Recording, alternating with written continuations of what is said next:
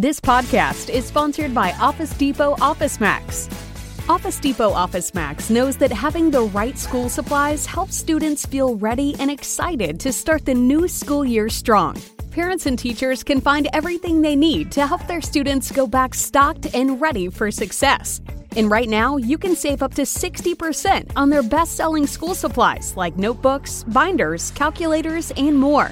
Get it all at any Office Depot or Office Max store and at OfficeDepot.com. Success is in session for back to school at Office Depot Office Max.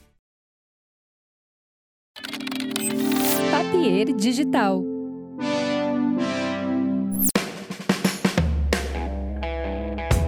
Olá pessoal, começando mais um episódio aqui do nosso The Borba Cast. Hoje recebendo uma convidada especial que, não vê, que eu não via pessoalmente há muito tempo, embora acompanhe sempre o trabalho. Marta Medeiros. Oi, e aí, Marta? Mauro, meu Deus, a gente estava tentando fazer aqui uns cálculos, né, de quanto tempo que a gente não se via. É Mas no fim verdade. das contas a gente se encontra e parece que o tempo não passou, né? Tudo bom? Tudo bem, prazer te receber aqui. Agradeço o convite. Seja bem-vinda. Obrigada. Bater esse papo aqui sobre o teu trabalho, sobre é, as coisas que tens feito, os projetos, né? É, não dá para falar de tudo que tu já fez porque, olha, eu estava dando uma revisada, Tem coisa. tem né? coisa, né? É impressionante, é impressionante. A gente não se dá conta, né? Vai criando, vai la- lançando coisas, vai se envolvendo em coisas novas. Porque eu também andei já me metendo também em, em- coisas que eu nunca tinha feito, enfim. Mas eu vou deixar tu conduzir o programa, não, não vou me antecipar Não, pode aqui. conduzir, Não, não mas tem é isso. problema. Quando a gente se dá conta, a gente olha para trás e tem uma história.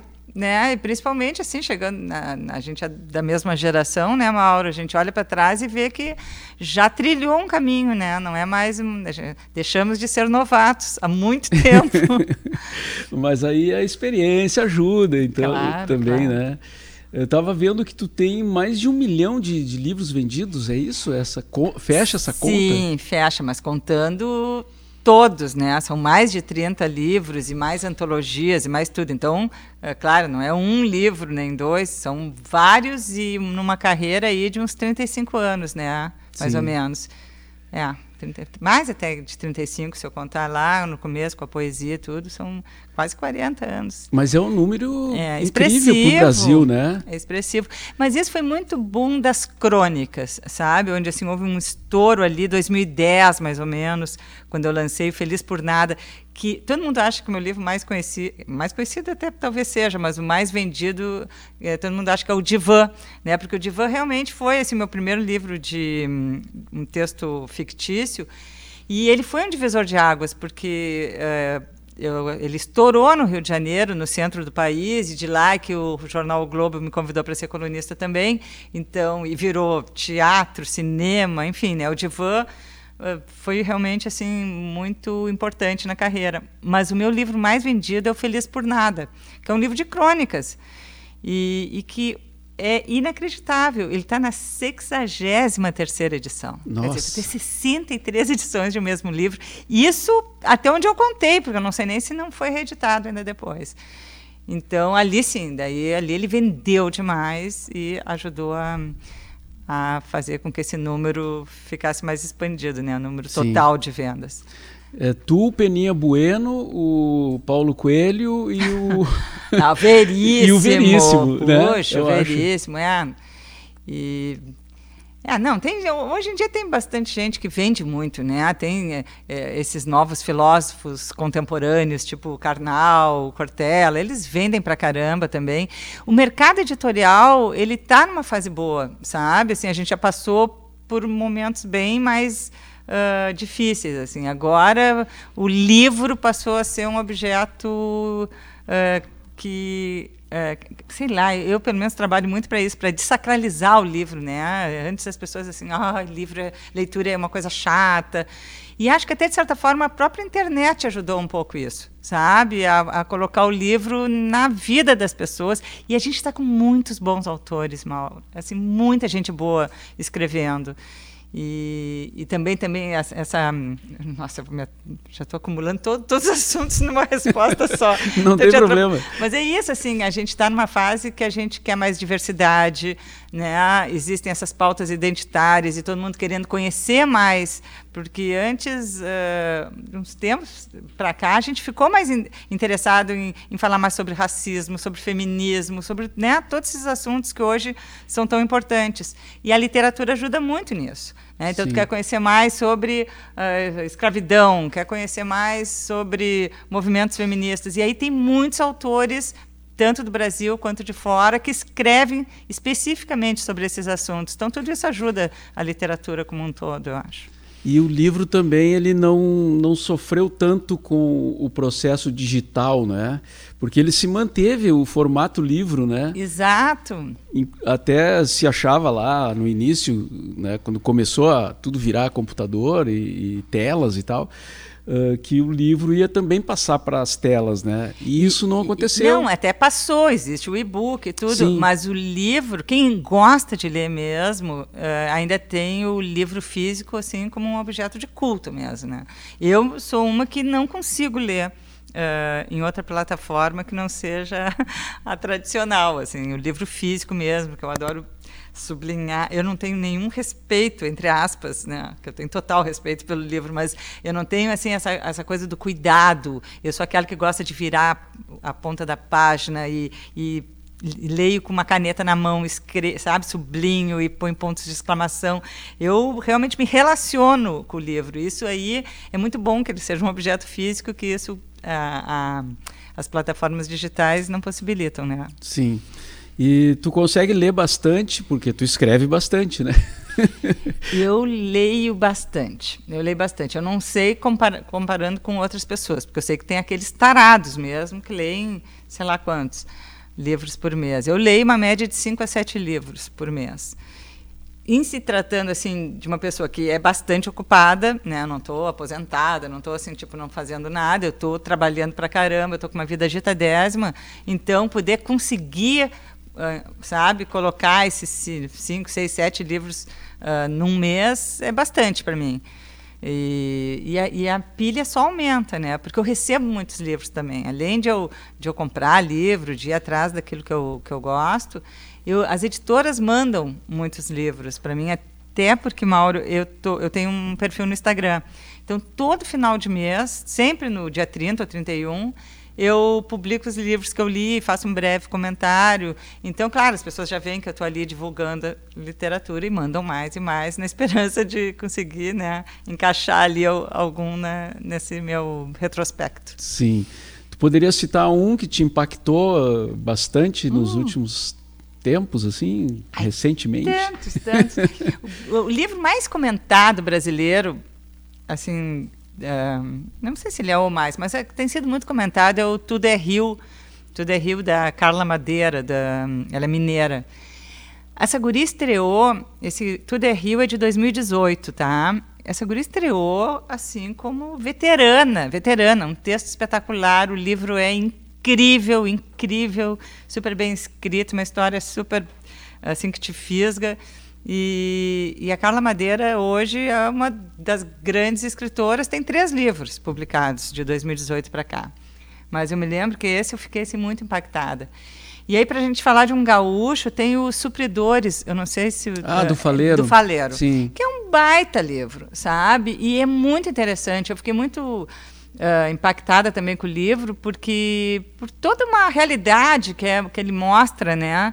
E, escrevendo super. É, eu, eu vi aquilo ali quase como se fosse um Tarantino da literatura, assim, sabe? Uma prosa super rápida, vigorosa, intensa mas principalmente com um conteúdo que todo mundo tem que ter acesso, né? Para a gente parar de ter, de, de, a gente ter estereótipos sobre certos uh, movimentos e, e lugares, certos, né? tribos, sabe? É. E começar a enxergar o que, que acontece por dentro. Eu acho que isso que a literatura faz. Ela, ela é ah, assim como se põe uma lente de aumento, sabe, ali uh, onde a gente vê tudo tão rapidamente, já faz juízo de valor, tudo tão rápido. Então a gente tem que começar a se, uh, se ambientar melhor, a entender melhor o que acontece, uh, né, no, no, micro ali, onde, onde as coisas uh, realmente tem o seu sentido, o seu significado, e a literatura ajuda nisso. Eu estou lendo um outro do Faleiro. Eu comecei por outro, né? Os Supridores eu não li. Eu estou lendo o, o, Em Que Mundo Tu Vive. Eu li também, adorei, adorei. Eu li primeiro os Supridores, depois Em Que Mundo Tu Vive. Que é outra porrada. É uma porrada, sabe? Sim. Eu acho uma porrada. Mas é uma porrada que a gente tem que receber, sabe? Para acordar para ver, pô, que mundo é esse que a gente vive mesmo? Não é só o mundo que a gente vê ali resumido no telejornal das oito, não é o, o mundo bonitinho, maquiadinho que a gente vê no Instagram. Quer dizer, é o mundo real, é o Sim. mundo real. E, e, aí a gente tem, a gente tem essa oportunidade, só não enxerga quem realmente quer ficar à parte do certo. mundo. Uh, eu queria voltar um pouquinho no passado ali, porque a gente se conheceu lá no tempo do, da pop rock, do cafezinho, né? E tu escreveste uma crônica é, sobre o cafezinho que a gente ficou muito feliz, assim, porque o programa era novo ainda, né? E, e tu publicou na Zero Hora, que era o, sim, que é o grande jornal sim, da cidade claro. e tal. E a gente ficou eufórico com aquilo, e aí tu foste no cafezinho. Fui né? no cafezinho, por pouco não fiz parte do elenco do cafezinho. Eu, cheguei, eu me lembro que teve uma época que se chegaram, chegaram a pensar em colocar uma mulher ali no elenco, e, e até acho que foi o Maurício que chegou a me telefonar. Uh, Maurício, né, que trabalhava o Maurício era o produtor. Isso, é. isso. Daí, no fim, não sei, não rolou, não, não, não eu nem podia eu digo, pois é, né? eu podia até ter trabalhado em rádio.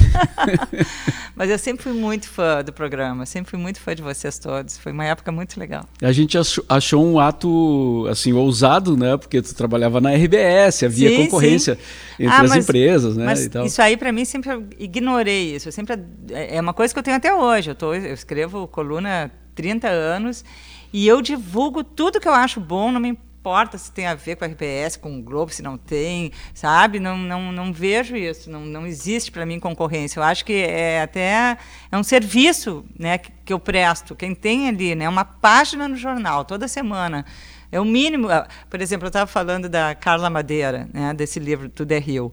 Carla Madeira lançou esse livro numa editorazinha minúscula lá em Belo Horizonte. Tive a sorte, teve a sorte de cair na minha mão esse, esse esse livro, eu me apaixonei eu escrevi uma crônica na Zero Hora e uma crônica no Globo para divulgar. E aí foi, né? Porque daí chamou atenção. Hoje ela está numa grande editora. E, nossa, me lembro assim, até a, a, tanto que depois ela reeditou o livro e essa minha crônica virou a orelha do livro, assim. E eu fico tão feliz de poder fazer isso, sabe? Porque eu acho que é um mínimo que a gente. Uh, eu acho que é quase uma obrigação porque, Mauro, pensa bem o que tem de gente boa que escreve, sabe? O que tem de gente que tem coisas a dizer. E aí são só aquela meia dúzia de colunistas ali, dez, ou que seja, num jornal. É muita sorte a gente ter esse espaço. Eu, então, que tenho esse espaço há 30 anos. Então, o mínimo que eu tenho que fazer é, né, assim, de vez em quando, pegar e levantar a bola de pessoas que estão surgindo, coisas legais que estão surgindo, e divulgar, porque senão a gente fica só ali, umbilical, umbilical e, e não ajuda aí certo. as pessoas a enxergarem outras, e de Bom, mas eu achei legal também de parte da, da, da Zero Hora, né, que uhum. não teve problema em, em, É, não teve problema. Eu me lembro de eu receber assim, uns telefonemas lá da Atlântida, dizendo, pô, ah, mas... é? não, não, mas ninguém nunca, nunca censuraram, nunca, ninguém pediu para não escrever nada disso, nada Sim. disso. Só umas brincadeirinhas de vez em quando, né, pô, da, né, dando força, dando moral para é... concorrer Exato. Mas, enfim, eu dizia, pois é, mas é isso aí, né? Vamos todo mundo se puxar, que daí todo mundo vai receber elogio. Claro. Teve um outro episódio também que até citei no meu, no meu livro, é, que uma vez tu escreveu um e-mail muito simpático, porque eu estava fazendo um especial dos Beatles na hora do ah, Rush. Ah, isso aí. E aí tu mandou um e-mail, né, dizendo que os Beatles é, tinham sido a tua Xuxa. Ainda bem, né, que na época que eu fui criança não tinha música para criança, não né? Tinha. Aquela coisa de Xuxa, Eliana e sei lá o que. Era, eu ouvia o que meus pais ouviam, né? E, então os Beatles foram minha Xuxa mesmo. É, mas esse, eu não esqueci essas duas manifestações tuas, né, em relação a, ao trabalho, assim, que eu achei muito legal da tua parte, assim, uhum. né? Que, porque a gente não tinha uma relação de amizade. Depois a gente acabou se encontrando claro. em, em alguns em alguns eventos e tal. E outra coisa que eu também recordo com muito carinho assim foi quando eu fui para o Chile a primeira vez, eu levei o teu livro. Nossa senhora, isso faz tempo, Faz hein, tempo. Mauro? Aquele livro, é, aquele livro é de 96, 97, por aí. É, eu fui depois disso, né? Mas eu usei o livro como guia lá. Gente, né? sabe Eu ia lendo ele e, e- e pegando as dicas. Sim, eu me lembro que nessa época muita gente me mandava e-mails, era, né, era o que a gente usava para se corresponder, dizendo: Marta, tu viajou comigo para o Chile, eu te levei na minha mochila, assim, porque as pessoas. E, e a gente ainda não, não tinha ainda ah, muitas informações como a gente tem hoje, né? Com o celular na mão, a gente Sim. né, tem um guia sobre tudo, né, sobre qualquer lugar. Mas ali ainda não estava tão ah, disseminado, né? As redes sociais não, não, não tinha. Acho que nem tinha Facebook ainda no final de 90. Não tinha, Porque o, não. o Facebook é começo de 2000, né? Eu acho. Sim. E então o livro ainda era um guia realmente, né? As pessoas ainda viajavam com, com algum objeto físico na mochila. E foi muito legal, porque eu morei lá, então foi. E a partir daí eu comecei a curtir muito escrever sobre viagens, né? Depois desse, esse foi um guia específico do, do de Santiago, porque eu morei em Santiago. Mas depois eu comecei a escrever, até tô, vai ser meu próximo livro, então, provavelmente. Eu escrevi um lugar na janela, que é com vários relatos de viagens. Daí eh, depois escrevi um lugar na janela 2 e agora estou finalizando um lugar na janela 3. E é tudo viagens, tudo é relação relatos de viagem. De férias, assim. de tudo, de tudo. É, geralmente é férias, né? Porque eu nunca mais morei em nenhum lugar, como eu morei no Chile. Mas, por exemplo, eu passei um mês estudando em Londres, estudando inglês. Então, no- acho que no, no número 2, no volume 2, eu falo sobre esse, esse mês que eu fiquei estudando lá. Então, tem tudo, assim, tem desde Pampa Profundo, por exemplo, falar um pouco do Pampa. Não é que seja uma viagem específica, mas né, de várias viagens que já fiz para estâncias e tudo mais. Então, tem de tudo. Tudo que for eh, relacionado à estrada está ali. Sim.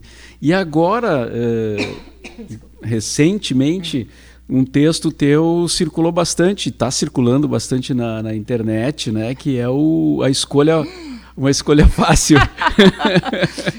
Falar de política hoje em dia. é né? complicado. Eu, eu queria te perguntar isso, assim, eh, como é que está o pós publicação? Assim, eu imagino que tu deva ter recebido coisas de todo tipo, né? Nossa, nossa, recebi muita, muito elogio também, muita gente ah, falando. Porque ali eu praticamente desenhei uma situação, porque está tudo muito. sim- Eu acho, né, claro.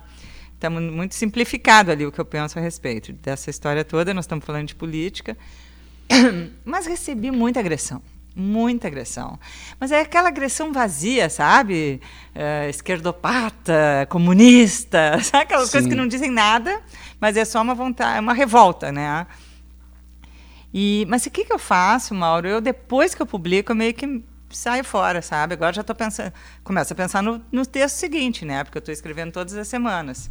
Né? Tô- todo domingo tem um texto ali. No caderno Dona, No né? Caderno Dona e no Globo, porque No eu Globo. publiquei também esse texto no Globo. Que, né, e, e escrever no Globo é escrever para o Brasil inteiro. Sim. Sem contar que eu coloco no meu Instagram e também as pessoas acabam compartilhando. Né? Então o texto ganha, não vou dizer o mundo, ganha o Brasil inteiro.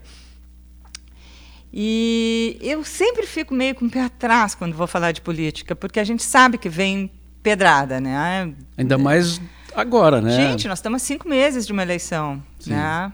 É, nem sei se me... é cinco meses e, e a- o, o ambiente cada vez mais tenso, né, que a gente está vivendo.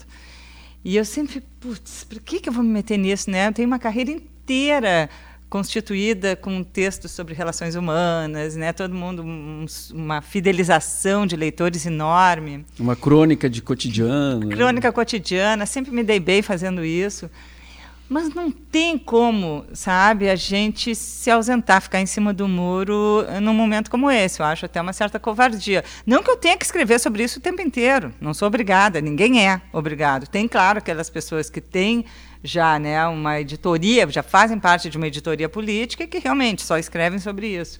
Mas não é o meu caso, né? ainda mais eu que escrevo em, em cadernos de variedade, né? não estou não, estou ali no, no começo do jornal, nem nada. É, é, é no caderno Ela, no, no, Globo e aqui no Dona, até cadernos supostamente femininos. Na verdade, todo mundo lê, mas né, tem essa característica. Então, assim, eu poderia passar ao largo desse assunto, se eu quisesse.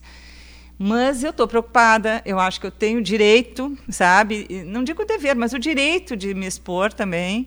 E, e, não foi a primeira vez que eu fiz isso, eu já tinha feito uh, alguns meses atrás. Assim, de vez assim, de dois em dois meses eu dou um pitaco sobre esse assunto.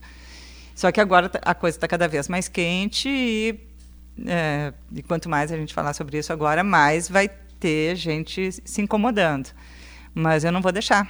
De, de provavelmente antes da eleição ainda vou escrever de novo, porque é uma maneira de contribuir uh, pelo que eu acredito. E, e não estou uh, fazendo campanha para nenhum candidato, nenhum. Eu estou fazendo campanha pelo Brasil, pela democracia. Sim. Mas tu chega a receber, por exemplo, uh, na rua ou, ou, pessoalmente alguma coisa assim? Não. não. Tipo, tu vai almoçar e alguém te. Não, agressão fisicamente. Não, ou... nem falo de agressão. Não, né? não assim, assim, de alguém me xingar um na comentário. rua. Não, dessa vez não. Tudo, tudo virtual, assim é, mensagens que deixam no, no Facebook, na, no Instagram, e-mails, muitos. Assim, já deve ter acontecido uma que outra vez, sabe? De alguém dizer, numa festa, por exemplo, algum lugar assim, pode já ter acontecido, mas, uh, mas não Nada que tenha assim me, me, que eu tenha lembrança, por exemplo, nada que tenha sido uma coisa muito que tenha te assustado, que tenha me assustado, não, assim uma, alguém me ameaçado de alguma coisa, ainda não. Espero que não aconteça, né? E tem uh, tem essa coisa da internet dos textos que as pessoas publicam dizendo que é de outra pessoa, né? Tem texto teu que, que, Ai, que, que aparece como outro autor ou vice-versa? Já aconteceu muito. Eu tenho um caso que é, assim, é clássico já, mas faz muito tempo, foi, puxa, 20 anos atrás, que eu publiquei uma coluna chamada Morte Devagar. Publiquei na véspera de finados. E essa, essa coluna acabou se transformando em Morre Lentamente, o título mudou, virou Morre Lentamente, todo mundo atribuiu a Pablo Neruda, coitado, né, embaixo da terra, não pode nem se defender. E aí, uma loucura isso, porque todo mundo achava que era do Pablo Neruda, e daí eu comecei a dizer, não, não, isso é meu, algumas pessoas sabiam que era meu, que era meu e tal, até que aconteceu uma coisa muito louca na Itália, num, enfim, essa é uma história que até todo mundo já conhece. Uh, houve um, um, uma sessão num parlamento e alguém leu esse texto como se fosse Pablo, do Pablo Neruda. Isso gerou até uma, uma demissão de um ministro. Enfim, foi uma questão política. E aí, no dia seguinte, nos jornais da Itália, todo mundo avisava, não, esse texto não é do Pablo Neruda, é de uma brasileira chamada Marta Medeiros. Daí ligaram para minha casa, dei entrevista, daí aquilo ali ficou bem esclarecido que não era do Pablo Neruda, que era meu. E aí, o meu texto viralizou no mundo todo. É uma coisa impressionante, Mauro. Esse texto é o meu único texto internacional. Ele virou música na França. Ele já participou de um cinema, de um filme na Itália. É um texto assim que as pessoas já foi traduzido para vários idiomas e um, croatas, assim, uma coisa impressionante. Então, assim, uh, hoje em dia eu digo, ah, graças a Deus que fizeram essa confusão no começo, porque senão jamais teriam sabido disso, assim, mas uh, eu, eu acabei, hoje eu brinco com isso. Mas, em geral, é uma coisa muito chata, né? Quando trocam a autoria. Agora, é aquilo não, não, não há o que fazer. É um efeito colateral da, da modernidade, da tecnologia. Não Do há copia o que fazer. e cola. É, não tem, exato, não tem o que fazer. Quer dizer, tu não tem como descobrir a fonte. Claro, quando eu vejo alguma coisa, eu ponho no meu Instagram, ó, oh, esse texto aqui não é meu. Mas atinge um número X de pessoas, né? Mas a, a viralização é uma coisa muito maior, mais dinâmica.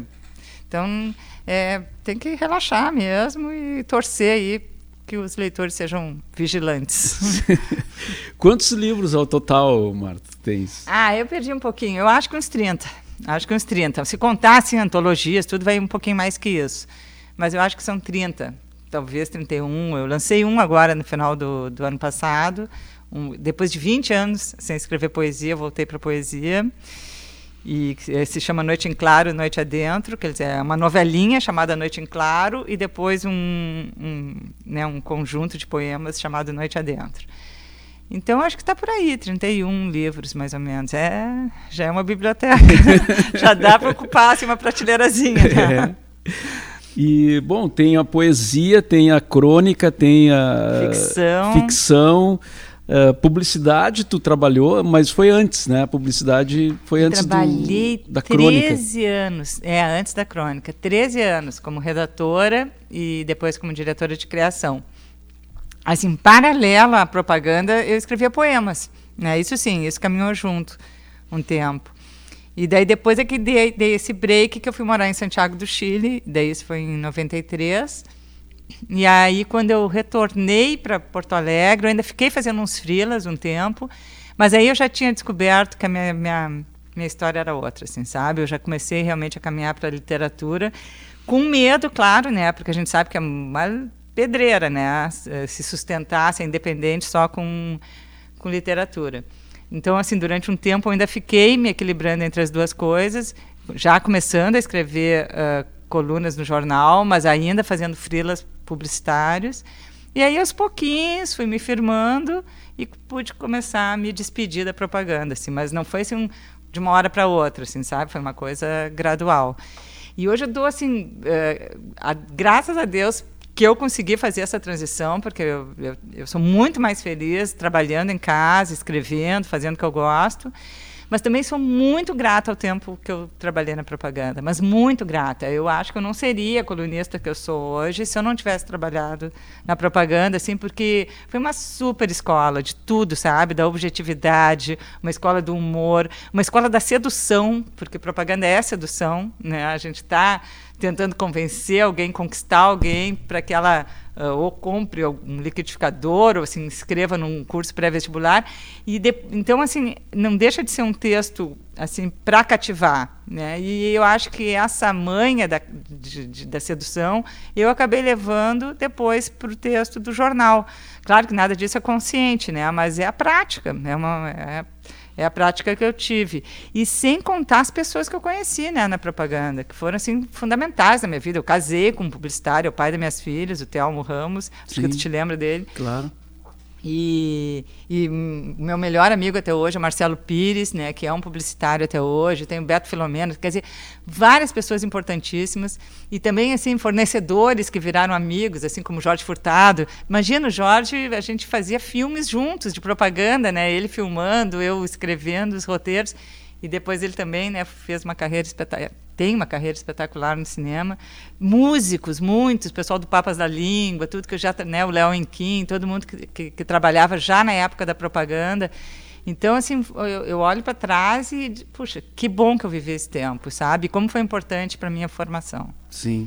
Tuas filhas estão tão grandes, né?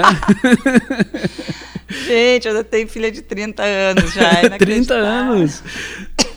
Uma mora na França, a mais velha, que está chegando agora, que estou morrendo de saudade. E a outra mora comigo ainda, tem 26. Certo. É, não, duas filhas do mundo já. Gigantes, né? são altas. Além de, de grandes mulheres, são altas ainda por cima. E esse, esse, essa digitalização do mundo, assim, que, que a gente pegou, né? Que a gente vinha da, da era analógica, analógica né? Mais da pedra lascada, né, mal? e teve que se adaptar e tal. Uh, para ti, para ti é tranquilo, assim. Eu, eu falo não só do uso da tecnologia, porque, claro, o computador facilitou muito claro. para escrever e tal mas eu digo assim, uh, tu ainda trabalha num jornal, né? E os jornais, assim como as rádios, a televisão, tá todo mundo tentando ainda se encaixar nesse formato, né? Pois é, não, eu me atrapalho ainda um pouquinho. Eu sou nesse aspecto, eu sou um pouco nostálgica ainda. Um, e, mas claro, é como tu falou, tem a facilitação da feitura da coisa, né? Escrever um livro, escrever uma coluna num computador, em vez de escrever numa máquina uh, de escrever. As pessoas nem sabem mais o que é máquina de escrever. Que já sai é, impresso. Sai impresso. já sai impresso. Não é incrível isso, né? Não precisa nem de impressora. Não, mas assim, a distribuição automática, tudo é muito mais facilitador hoje. Mas, mas assim, é... falta do eu sinto falta do jornal.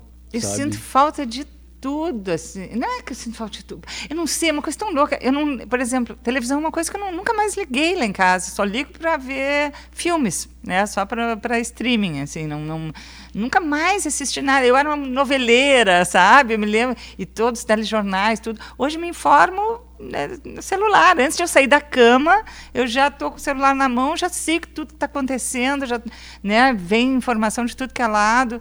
Então tu não está vendo Pantanal? a nova versão não, do Pantanal. Não, estou vendo Pantanal, não sei nem o nome. Eu vejo aquela, às vezes eu vejo alguma informação, diz, ah, é dança dos famosos. Daí eu olho, mas quem que é famoso? Qual dos dois que é o famoso? Não sei nem quem são os novos famosos hoje em dia. Estou bem por fora, te confesso.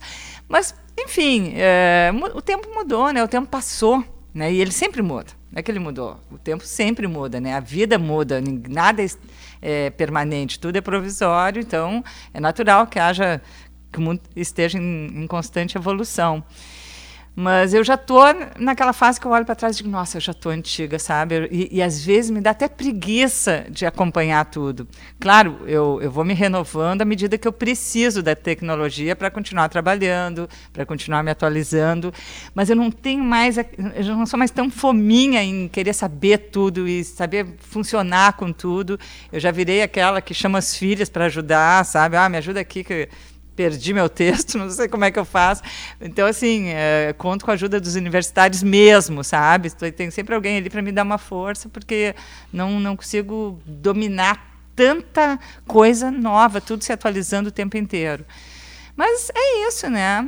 Estamos no século XXI e, e vamos para frente. Mas é, eu tenho assim ainda algumas nostalgias e é principalmente no que se refere a contato com pessoas, né? Que hoje em dia é tudo digitalizado mesmo. O WhatsApp né, facilita muito os contatos, falo com todo mundo o tempo inteiro, no mundo todo. Mas é, eu gosto, sabe, de sentar na frente de um amigo e ficar cinco horas tomando um vinho, conversando. Isso aí vai diminuindo, né? Porque e também porque o mundo é, né, tá todo mundo no mundo. Hoje, às vezes, eu fico sabendo onde é que está falando de tal. Ah, está morando na Finlândia, ah, o outro está não sei aonde. Todo mundo se espalhou, né? E será, não sei. Mas também não sofro com isso. Não sofro porque eu tenho a minha vida, gosto de ficar na minha casa, sou uma pessoa de alma solitária e gosto disso. Mas uh, às vezes fico olhando, ah, era era diferente, o mundo é mais artesanal. Tinha uma, era, era, mais romântico, mais charmoso. Ah, sim. E música, tu ouve em, ainda? Ah, não, essa é essa Mas tu ouve Spotify, no, no streaming. Spotify, total, total. Nunca mais comprei um disco. Bom, nem sei mais o que é comprar disco. E uma coisa louca, eu ainda pensei, puxa, o Mauro vai me perguntar o que, que eu tenho escutado. eu digo, essa talvez seja a pergunta que eu não vou escapar. E aí eu me dei conta que eu não sei mais o nome de ninguém, de nenhuma banda, porque eu vou escutando um som. por exemplo, às vezes eu entro numa loja e está tocando um som né, ambiente. E eu digo, puta, eu gostei disso. Daí eu pego, põe no Shazam, ali no, no, e daí baixa, né? E já baixo direto na minha playlist do Spotify. E eu não vou, não sei nem o nome de quem estava cantando, não, não consigo mais decorar o nome de tanta gente. A, a, minha playlist tem, sei lá, não é tanta assim, mas deve ter umas 700 músicas. Eu tenho várias playlists, né? Playlist pop, playlist clássica, playlist blues, playlist jazz, MPB. Para dia de chuva? É, não, tenho assim várias playlists, mas tem uma para malhar, que eu faço né, em casa, exercício. E daí, mas eu digo, nossa, eu já não sei mais o que, que eu gosto, que, porque eu gosto de um monte de coisas. Eu adoro alguma coisa, daí eu ouço aquilo ali, depois já veio outra história. Então, uh, acabou aquela coisa, ah, qual é a tua banda preferida? Ah, Rolling Stones, ah, no, Prince. Não, não tem mais isso, sabe? Eu já não sei mais quem é quem, é, porque é, E CD é tu ainda gente. tem o CD em casa, não? Eu tenho, tá decorando ali umas prateleiras, assim, tem, não, não tem coragem de botar fora, sabe? De passar adiante, porque vá, vá que, né? O vinil voltou, né? O LP voltou, vá que o CD volte também. Mas não, não ouço mais nada disso. Agora é realmente. Eu tenho minha, uma caixinha de som em casa que é super potente, dessas pequenas, mas super boa. Mas tu não leva pra praia, né? Não, eu nem vou mais à praia também. Olha só como eu tô. nem praia eu tenho ido mais, menina. Só, só caminho assim na praia. Mas aquela coisa de se instalar não faz muito tempo. Acho que as crianças eram pequenas quando eu ainda me instalava em praia mas uh, não levo para praia, mas uh, ouço muita música em casa, ouço muita música em casa. E aí essas caixinhas são bárbaras, né? Porque aí Sim. ele baixa a tua playlist. Não ocupa muito espaço. Nada, nada. É. E, e, nossa, eu já fiz festa com, com essas caixas, sabe? Assim, de todo mundo dançar, porque ela tem, elas têm uma potência muito boa. Sim. E então é isso, né? Um novo mundo. um novo mundo é possível. e a essa altura, Marta, com, sei lá, 30 livros ou mais Uh, e todo esse trabalho, né, e tantas coisas que tu já escreveu e ainda escreve no, nos, nos, jornais também, uh, tem algum tipo de livro que tu imagina fazer, mas que tu ainda está esperando a hora ou que tu não quis ainda encarar? Ah, assim... um, um estilo Pois é. Algum estilo Não, de literatura? Eu já, eu já escrevi alguns romances, né? Assim, mais novela que romance, mas já tenho uns livros de ficção. Eu adoraria ser uma baita escritora de romance. Assim. Não vai dar mais tempo, porque eu teria que tentar muito mais. Eu não tenho a técnica, eu teria que aprender. Mas eu vou continuar tentando, assim, vou continuar lançando aí alguma coisa de ficção. Mas se a, a escritora que eu gostaria de ser, eu sei que não vai dar tempo. Não, Mas não porque tu acha, tu acha que é muito diferente? É, é. Não, é que tem gente que banda super Não é a minha, não é a minha praia, sabe? Assim, não é uma coisa que eu saiba fazer bem, sabe? Eu, eu vou ali, tá, direitinho, mas não é o que eu gostaria de ser. Não é o que eu gostaria de fazer. Gostaria de ser muito melhor, mas não tem, não tem jeito, não tem jeito. Continuamos com crônica, continuamos com poesia, tá tudo maravilhoso. E assim, o que, que eu gostaria de fazer? Eu vou continuar publicando, né, livros de viagens e eu acho que talvez um dia, uma coisa que, é, mas isso bateu agora. Eu fiz 60 anos, tá? E, e bateu para mim, bateu. No 40 não tinha batido, 50 não tinha batido, 60 eu digo, opa, sabe? Atravessei um portal aqui. aí... Bem-vinda! eu sei. E, e, e ju, tudo junto com uma pandemia também, né? Quer dizer, é um momento estranho assim do mundo, né? Que não é impossível passar batido, né? Tu dá uma parada para refletir. Pô, e agora? Então, talvez eu venha a um dia escrever um pouquinho sobre. Uma, não é uma biografia, porque eu não tenho acontecimentos na minha vida que justifiquem uma biografia. Mas a vida de todo mundo é interessante, não precisa acontecer, não precisa ganhar um Nobel, não precisa ter ido à Lua, né? Todos nós vivemos amores. Ou uma vida escandalosa, vivemos... como Nada, não, ao contrário, eu sou a mulher mais comum do mundo, sabe? Não tem nada. Mas, enfim, eu, eu. Aliás, quando quem escreve crônica há 30 anos já está fazendo uma pequena biografia em, em, pequenos capítulos, né? Porque Sim. eu comecei a escrever, eu era uma mulher de 30 e poucos anos, tinha filha pequenininha. Então, eu passei por muita coisa, né? Falando de maternidade, depois separação, depois novos amores, depois, enfim, viagens. Quer dizer, está tudo ali registrado. Mas talvez um dia eu faça alguma coisa um pouco mais intimista, sabe? Assim, eh, eu tenho vontade assim de, de, de escrever coisas que não dá para botar numa crônica, até porque o jornal é outro tipo de diálogo com o leitor. Mas num livro talvez fosse interessante. Mas assim, isso é uma ideia e aí, vaga. autobiográfico, assim. É uma coisa autobiográfica, uma coisa assim sobre sentimentos mesmo e, e até algumas vivências também e tal. Mas isso é uma coisa. Que, às vezes eu fico pensando que isso já é aquela. É coisa de velha mesmo, sabe? Já está querendo deixar um legado, assim, sabe? Deixar para, quem sabe, os netos um dia para conhecer a avó que eles tiveram. eu acho tão ridículo. Ao mesmo tempo que eu estou falando isso, acho meio ridículo. Mas, enfim, é, isso é uma coisa que talvez um dia eu venha a fazer. Mas é, nada assim que seja muito radical, viu? Porque até já publiquei bastante coisas, já transitei, né? já fiz letra de música, já, já tive peças de teatro e tudo, então eu não posso dizer que ainda falte muita coisa, porque eu já transitei bastante em mídias diversas. Mas tu não tem neto ainda, né? Não tenho. Minhas filhas dizem que não vão ter tão cedo, filho, mas vai saber, né? É uma vida surpreendente. Eu adoraria, adoraria ter essa experiência, mas não tenho. Certo. É. E o teu livro mais recente, é, quanto tempo faz que tu lançou ele? Eu lancei dois livros durante a pandemia, tá? Um foi A Claridade Lá Fora, que foi um romance que eu lancei, que eu tinha escrito um roteiro de cinema que depois ficou parado no meio dessa pandemia, e aí eu aproveitei esse roteiro, que eu nunca tinha escrito, e digo, ah, se ele não virar filme, eu quero que pelo menos ele vire uma história né, impressa. E daí eu peguei e transformei esse roteiro num, num romance que se chama Claridade Lá Fora, que eu lancei em 2020. E agora passou um tempo e parece que talvez ele vire um filme mesmo. Vamos ver, torcendo. E, e, no ano passado, finalzinho do ano passado, eu lancei esse que eu te falei, esse Metade Poesia, que é, noite, é uma pequena novela chamada Noite em Claro e, e os poemas de Noite, noite Adentro, que eu estava 20 anos sem escrever poesia. E, e, é isso, assim. E, e, o resto é produção normal. Quero ver se eu lanço agora um novo livro de crônicas também, que faz tempo que eu não faço as minhas coletâneas. E vamos para frente, né? É o meu trabalho. E fora os textos né, semanais, ininterruptos, há mais de 30 anos.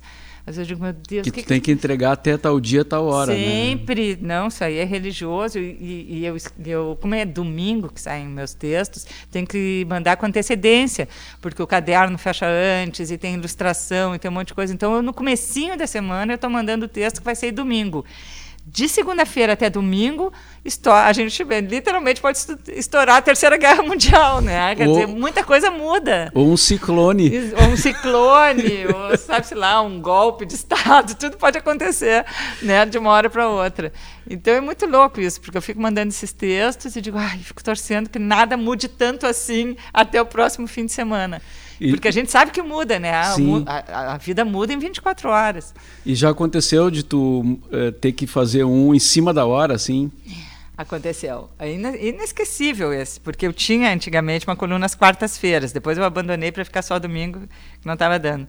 Eu tinha uma coluna toda quarta-feira na Zero Hora. E o que, que aconteceu numa terça-feira? Simplesmente as Torres Gêmeas foram atacadas, né? Eu te lembro, foi o um grande acontecimento, né, em 2001.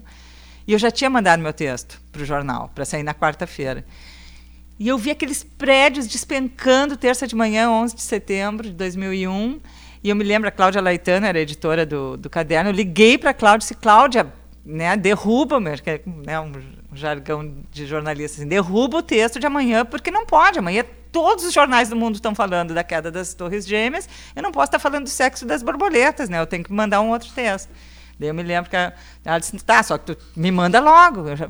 Então, assim, eu me lembro de eu sentada na frente da TV, ninguém entendendo direito o que estava acontecendo, eu com um laptop no colo, e eu disse, o que, que eu estou sentindo, meu Deus, o que, que eu estou sentindo, o que, que eu vou falar disso, que ninguém sabia direito o que estava acontecendo. Mas, no fim, saiu um texto, demandei, foi e uma outra vez também quando Paulo Francis morreu eu estava de férias eu me lembro que eu estava na praia e aí eu interrompi minhas férias assim porque eu queria muito é, eu acabei escrevendo à mão, olha que loucura. Peguei não estava nem um computador na época. E, e peguei uma folha de papel, uma caneta escrevi um texto, fui num hotel mandar por fax. Olha como eu sou antiga. Mandei por fax para o jornal e, e, alguém digitou né, lá no, no, na, na, redação mesmo e publicou no outro dia. Foram as duas vezes que eu me lembro assim que foi assim no sufoco. E tu, tu gostava do Paulo Francis? Eu gostava muito do Paulo Francis, apesar de toda ser uma pessoa muito polêmica. Com ele, né? Meu Deus do céu. Mas ele era bom demais. Ele né? tinha um texto espetacular. Ele era, ele metia o dedo na ferida, sabe? Ele, tu vê naquela época ele, ele morreu até muito por causa disso também, que ele né, fez várias graves acusações contra a Petrobras e, e depois recebeu um processo gigantesco. E eu acho que tudo isso acabou afetando a saúde dele mas uh, ele não tinha ele não tinha medo. Ele era até intragável muitas vezes porque ele era um homem uh, às vezes ele fazia comentários racistas fazia comentários que hoje ele não poderia fazer de jeito nenhum iria preso assim que né, saísse Sim. de casa iria preso. Mas é, era um jornalismo muito interessante assim muito uh, eu, eu eu gostava muito muito de ler os textos dele e eu fiquei triste quando ele faleceu. Ele tinha uma, uma coisa também de erudição, assim, erudição né? Erudição total. De conhecer muitas obras. Ele dizia e... que rock era música de jeca, por exemplo. E eu me, me considerando a rock. Mas eu nunca. É que eu tenho uma autoestima legal. Eu nunca me senti ofendida por aquilo. Eu falei, tá, é a opinião dele. Mas eu achava corajoso ele dizer o que ele dizia. Sim. Sabe? Todo mundo sempre querendo agradar aqui, agradar ali, ficar de bem com aquilo. E o Paulo Francis não tinha isso, sabe? Ele tinha uma autonomia de opinião, era muito interessante. Então eu respeitava muito ele. Eu gostava que ele dizia sempre: Isso é uma barbárie. Isso é, é uma frase que ele usava muito: declínio da civilização. Declínio da... é, eu, o que ele diria hoje, né? Não. Olha, ele ia ele, ele, ele não Já ia, declinou. Ele não iria conseguir suportar. Muita gente, às vezes a gente pensa, né? Será que fulano conseguiria suportar isso hoje? Mas todo mundo suporta. E eu vi agora recentemente tu recebeste a visita do Fernando Eichenberg, o Dinho, que foi teu colega na Zero Hora, né? Culpado E- de tudo. O Dinho foi quem, eu- quando eu morava no Chile, que eu né, saí da propaganda e não tinha emprego, não tinha nada, fiquei, né, fiquei de dondoca no Chile, acompanhando meu marido na época. E aí o, o Dinho foi lá para o Chile, viu que eu escrevi algumas coisas né, para mim mesma, e ele que trouxe para Zero Hora essas coisas que eu escrevia que acabou, acabaram virando colunas.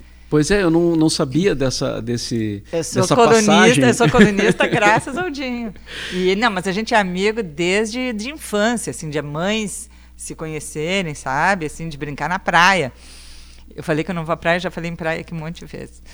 Mas eh, é um baita amigo meu, baita amigo. Tenho saudade dele. É um cara que sempre, quando ele vem para Porto Alegre, a gente avisa as pessoas, né? É, olha, o Dinho tá vindo, O é um Dinho perigo. tá na área. Como diz o Zine, que é um amigo comum, né? O Zine, Pires, claro, claro. Que é um frasista, né? Assim, é, é um perigo para a sociedade gaúcha a, a presença desse cidadão. É, não, o Dinho é muito discreto, é muito na dele. Mas é, é, é bárbaro, assim, quando eu viajo também eu sempre visito ele. E eu tô feliz, o Dinho tá trabalhando com o Sebastião Salgado hoje. Olha que coisa maravilhosa, ser assim, tipo um braço direito do Sebastião Salgado, fotógrafo. Sim. Então, estou muito feliz assim que ele está fazendo um trabalho, além de toda né, a correspondência internacional que ele faz para vários jornais, também está trabalhando com um dos caras que eu mais admiro, que é o Sebastião Salgado. Beleza, Marta, muito obrigado aí pela tua visita, Eu que pelo agradeço. papo. Tem alguma coisa eh, que tu queira dizer, assim, eh, que tu acha que faltou? Tu não me vê com mensagem final de programa que isso é para assim, puxar o tapete né, do convidado. Não. Qual é a mensagem final? Tu é uma frasista, tuas frases estão destacadas na Não. internet. Vamos salvar o Brasil, essa é a minha mensagem final. Vamos Pô. voltar a ser aquele Brasil legal, Brasil da arte, Brasil da alegria, o Brasil da irreverência, o Brasil não careta. Vamos ser esse Brasil de novo que a gente merece. Até, até eh, uma coisa que tu colocou no teu texto lá, né? Esse que a gente estava falando do, do- da escolha fácil. Eh, tu pode discordar até do governo, né? Mas que, que pelo menos tenha um, um, um rumo que não seja a barbárie, né? Que seja Gente, nós estamos caminhando para trás, a passos largos, caminhando para trás, né? Vivendo um momento de desconstrução em vez de construção. Não que as alternativas sejam maravilhosas, todo mundo sabe que não é, sabe? Mas essa que nós estamos vivendo agora é, é o nosso pior momento. Então, assim, vamos primeiro solucionar isso, né? Essa é, é o mais importante, eu acho. Vamos sair desse momento sombrio que a gente está vivendo, sabe? É, medíocre a palavra. Eu acho que nós estamos vivendo. O Brasil está muito medíocre e vamos voltar a ser um país realmente que tenha potencial, é, que, que desenvolva o seu próprio potencial.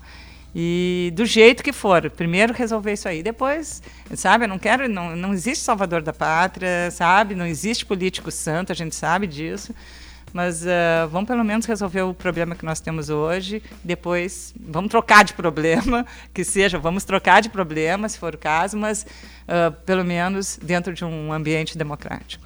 Beleza.